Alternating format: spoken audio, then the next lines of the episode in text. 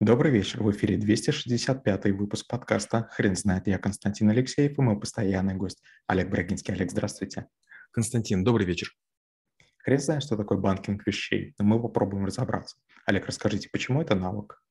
Банкинг вещей – это данность, это уже происходит. А, мы перемещаемся по неким территориям, и возникают транзакции. Некоторые из них платные, некоторые бесплатные. Где-то мы имеем а-ля депозиты, где-то мы работаем в кредит, но уже все происходит. Например, в моем доме есть кафе, где можно глазом рассчитаться. То есть Сбер предлагает такую штуку. А, у меня есть много систем, которыми я по разным причинам пользуюсь, и в конце там, какого-то периода, где-то неделя, где-то месяц, где-то квартал, где-то полугодие, где-то год мне приносят, приходят счета. То есть вдруг оказывается, что что-то происходит. Опять же, например, в моем доме э, датчики специальные на батареях, датчики специальные на воде, на электричестве. Я никому ничего не пишу, я ничего не делаю. То есть устройства сами сообщают, что происходит. То же самое в моем автомобиле. Если я превышаю скорость, компания Mercedes-Benz Rus и компания Mercedes-Benz GmbH в Германии раньше знают, что я делаю. Получается, уже много есть устройств, которые данные передают, принимают, и мы так или иначе за это платим. Не бывает так, чтобы транзакцию никто не, не спонсировал. Это каким-то образом оплачивается нашим вниманием, нашим временем или реальными деньгами. Олег, расскажите, пожалуйста, а банкинг вещей двигается в том направлении, в котором ему предназначается? Честно говоря, нет. Дело в том, что на разных территориях есть разные особенности. Вот, допустим, мы с вами живем в России, и у нас есть такая интересная штука. Мы нормально понимаем, что надо платить за банковские карты. Например, в Украине банковские карты почти всегда были бесплатные, и ставки на, на них очень высоки. То есть у вас есть обычная карта, на ней обычный счет, и там есть проценты. У, у россиянина будет счет беспроцентный, и он будет платить за карту. Получается, карта является средством платежа. Дальше. У нас с вами есть мобильные телефоны, и мы мобильными телефонами можем делать многие операции. Некоторые операции платежные, мы прислоняем его к NFC или там другим каким-то технологиям, или скидочные, когда мы предъявляем какие-то QR-коды, какие-то приложения или сообщаем какие-то, может быть, а, цифры. Банк вещей медленно движется в сторону криптовалют, и это тоже очень опасная история. Получается, что есть вероятность, что после того, как сломается ваш ноутбук, стиральная машинка, холодильник, микроволновка, вы можете лишиться доступа к своему кошельку. То есть, с одной стороны, мы должны свои деньги предоставить разным устройствам. Допустим, там у меня стиральная машинка сама заказывает стиральный порошок, у меня холодильник сам мне сообщает, что нужно там купить. На принтер посылает, к сожалению, два листа бумаги, мол, ты должен купить. И это, конечно, доходит до абсурда. Получается, мы становимся слугами э, устройств. Олег, расскажите, пожалуйста, что а, из банкинга вещей уже можно использовать, а с чем а, можно повременить? Трудно сказать. Мне вообще кажется, что банк вещей – это очень хорошая штука, если у вас большой бюджет. То есть, если вы копейкам не чувствительны, вы вполне можете этим пользоваться. Смотрите, как это происходит. Если мы платим наличными деньгами, мы прямо видим их толщину в кошельке, мы как-то нормально себя оцениваем. Берем пластиковую карточку дебетную, платим, и вроде все нормально, потому что мы баланс не видим. Берем кредитку, вообще все плохо. Почему? Потому что вроде бы деньги есть, мы их не заработали, как бы все хорошо, эйфория, большой грейс-период. А потом хоп, а там долгов 800 тысяч. Теперь банк вещей, представьте, что вы Например, есть разные системы, с помощью которых вы платите. Вы дали своим детям или кольца, или там часы, или ремень, и ваши дети ходят в школьную столовую, что хотят, то едят. В ближайшие магазины а потом раз вам счет на полторы тысячи долларов, и вы говорите, дети, что было? Они говорят, а как? А мы там чипсами поделились, там всему классу купили, а там я оплатил билет в кино, и вроде бы ребенок как бы твой родной, на него как бы сильно не наедешь, а с другой стороны, опачки, что произошло.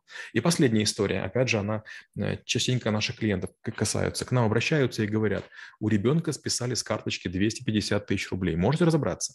Мы разбираемся и говорим, ваш ребенок в такое-то время играл в такую-то игру, в чате в это время был такой-то персонаж, он предложил купить купить такой-то меч, такой-то щит, такое-то зелье, и ребенок сообщил номер вашей карты, ваш CVV-код, чего вы хотите. И возникает вопрос, ну что, мы, же не можем от детей прятать свои деньги и карточки. Вернее, наверное, надо, но все равно в какой-то момент дети могут этим воспользоваться. И всякие хитрые мошенники говорят, сфотографируй карту бабушки с одной стороны, с другой стороны, и потом через полгодика этим пользуются. Поэтому момент, когда ребенок поймет, что вот была связь, он теряется. Олег, расскажите, пожалуйста, про безопасность, камень преткновения в этой теме. Э, очень нехорошая история. У нас есть электронно-цифровые подписи, у нас есть всякие, всякая биометрия, Windows Hello, отпечатки по фингерпринту и так далее. Но, к сожалению, это не работает. А, я скажу даже такую интересную штуку. Например, мы с супругой купили для клиники два телефона S21 Plus Samsung. И нас уговорили купить их в компании Forward Leasing. И вот, значит, мы сделали, и в компании Forward в какой-то момент допустила ошибку. Супруга оплатила два телефона, но на один телефон ушло два платежа, на второй ни одного. И представляете, у нашего главного врача телефон был сутки недоступен, 15 часов. Были назначены несколько операций, а, сорвалась масса всего, то есть мы настолько привыкли, что телефон должен работать, что вот его отключение вызвало просто ненормальные проблемы. Конечно, там мы пытаемся сейчас с Фордом разобраться, но они не смогут компенсировать недостаток, то, что случилось. Мы даже не будем пытаться. И когда я, вот у меня было там время, я с системой защиты их разобрался, взломал ее, мне стало плохо. Получается, что такое очень дырявое, простенькое, примитивное приложение, написанное на коленке, предлагается людям, а вдруг вы, допустим, вели машину, и навигатор у вас был включен, а вдруг у вас был мониторинг сердца в этот момент, а вдруг еще что-то. То есть телефон сегодня является больше, чем а, устройство для коммуникации, поэтому это очень опасная штука. Допустим, а, вы не сможете открыть шлагбаум, выехать из дома, вы не сможете поставить на сигнализацию что-нибудь. Э, вот представьте, знаете, вот любые транзакции, они ведь как поводок возникает какая-то ошибка, у вас списывают все ваши деньги, вы в чужой стране, из гостиницы не можете выехать, вас не выпускают в аэропорт, вы опаздываете на самолет, мало того, что нет денег, вы еще всем должны, вы еще полиции. Олег, расскажите, а как вы преподаете навык в школе трэблшутеров? А, сначала я рассказываю там 20 или 30 э, таких вот э, технологий, где используется банкинг вещей, и мало кто вообще понимает, что это такое есть. Допустим, мы в Альфа-банке э, давно уже не используем, но раньше с этого начинали, была так называемая бум-технология. Я, я пишу, хочу перевести деньги Константину, 50 долларов. Вы на телефоне ставите «принять». Мы телефонами ударяемся, и деньги переходят. И визуально все очень круто. И таких очень много вещей. Допустим, вы сейчас подходите к телефонам, прикасаетесь к банкомату своим телефоном вместо карточки и можете с ним работать.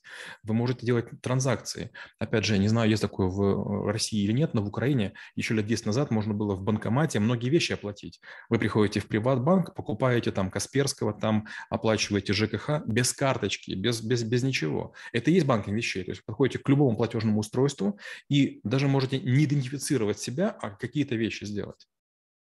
Олег, дайте, пожалуйста, рекомендации по навыку, как использовать банкинг вещей и не сесть в лужу, скажем так. Мы обязательно садим в лужу. У нас был один ученик, у которого дома был сейф с оружием, и вот он с удивлением как-то пришел и говорит, э, мой палец, то есть его как палец как родителя, как отца, совпал с пальцем ребенка. То есть ребенок спокойно совершенно открывает а, сейф. То есть на сейф есть гарантия, там какие-то ненормальные цифры. Компания говорит, упс, извините, мы ничего сделать не можем, хотите или сейф заберем, или деньги вернем, или как бы, как бы и, и, и то, и другое. Ну вот как бы вот так уж случилось. То же самое и с, будет с другими транзакциями. Если вы разбираетесь в технологиях, вы всегда сможете перехватить чужие пакеты или имитировать, что вы имеете, имеете дело с авторизацией от другого человека. То есть я могу вашими деньгами за что-нибудь заплатить, я могу подменить вашу личность, я могу ограничить доступ к вашим средствам. И если об этом не знать, если об этом не помнить и быть просто обычным обывателем, мы попадем в лужу. Дело в том, что компании, конечно, нас не, не будут специально обкрадывать, но везде есть негодяи сотрудники, негодяи мошенники, бывшие обиженные э, какие-то коллеги, которые могут все что угодно сделать. Любые технологии опасны для тех, кто полагает, что оно работает как-то само. Олег, спасибо. Теперь на вопрос, что такое банкинг вещей, будет трудно ответить. Хрен знает.